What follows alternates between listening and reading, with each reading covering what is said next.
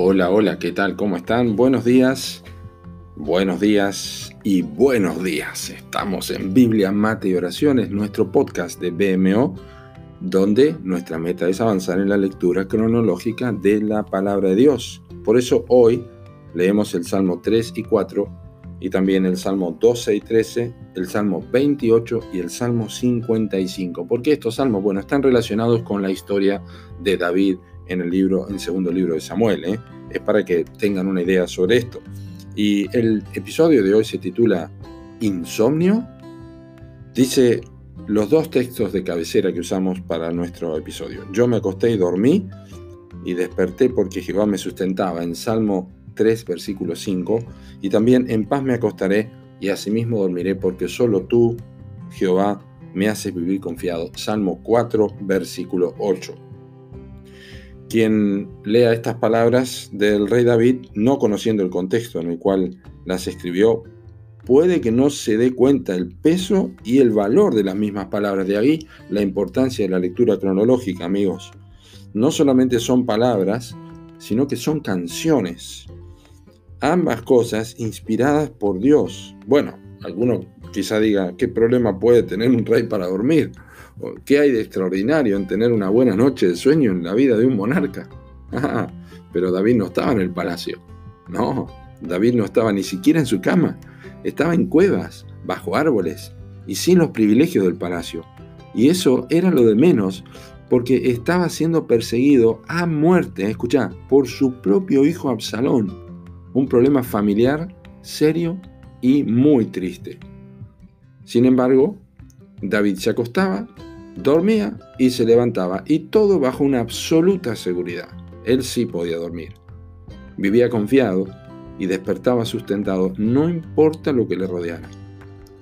Si lees ambos salmos completos, el Salmo 3 y el Salmo 4, vas a descubrir algunas de las circunstancias del rey David. Por ejemplo, oh Jehová, cuánto se han multiplicado mis adversarios. Muchos son los que se levantan contra mí en capítulo, Salmo 3.1.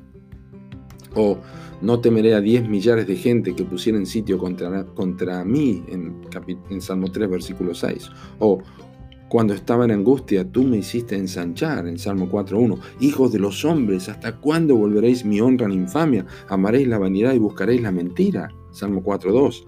Y también, muchos son los que dicen, ¿quién nos mostrará el bien? En Salmo 4.6. ¿Qué tal, eh? ¿Te das cuenta? ¿Podrías dormir si tuvieras todas estas circunstancias en tu vida? Hay que pensarlo, ¿eh?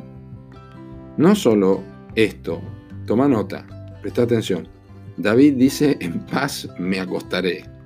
Y por lo que uno observa a diario, son muchísimos los que se acuestan angustiados, con menos y menores problemas que los de David para hallar paz en el reposo. Prueba de esto son todas las pastillas que toman antes de apagar la veladora. Un engaño solamente para despertar igual o peor, o más triste aún, tratando de no despertar más.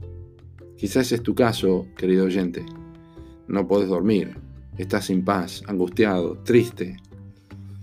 Yo te pido que prestes atención. Nuestro salmista no precisaba ningún tipo de medicación. ¿Cuál era el secreto de David?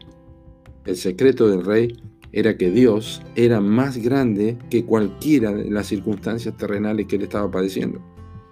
¿Sabías que podés tapar el sol con una moneda de un centavo? Solo tenés que colocarla bien cerca de tu ojo. Eso habla mucho de cuán cerca tenés los problemas en tu vida, en lugar de Dios. ¿Insomnio?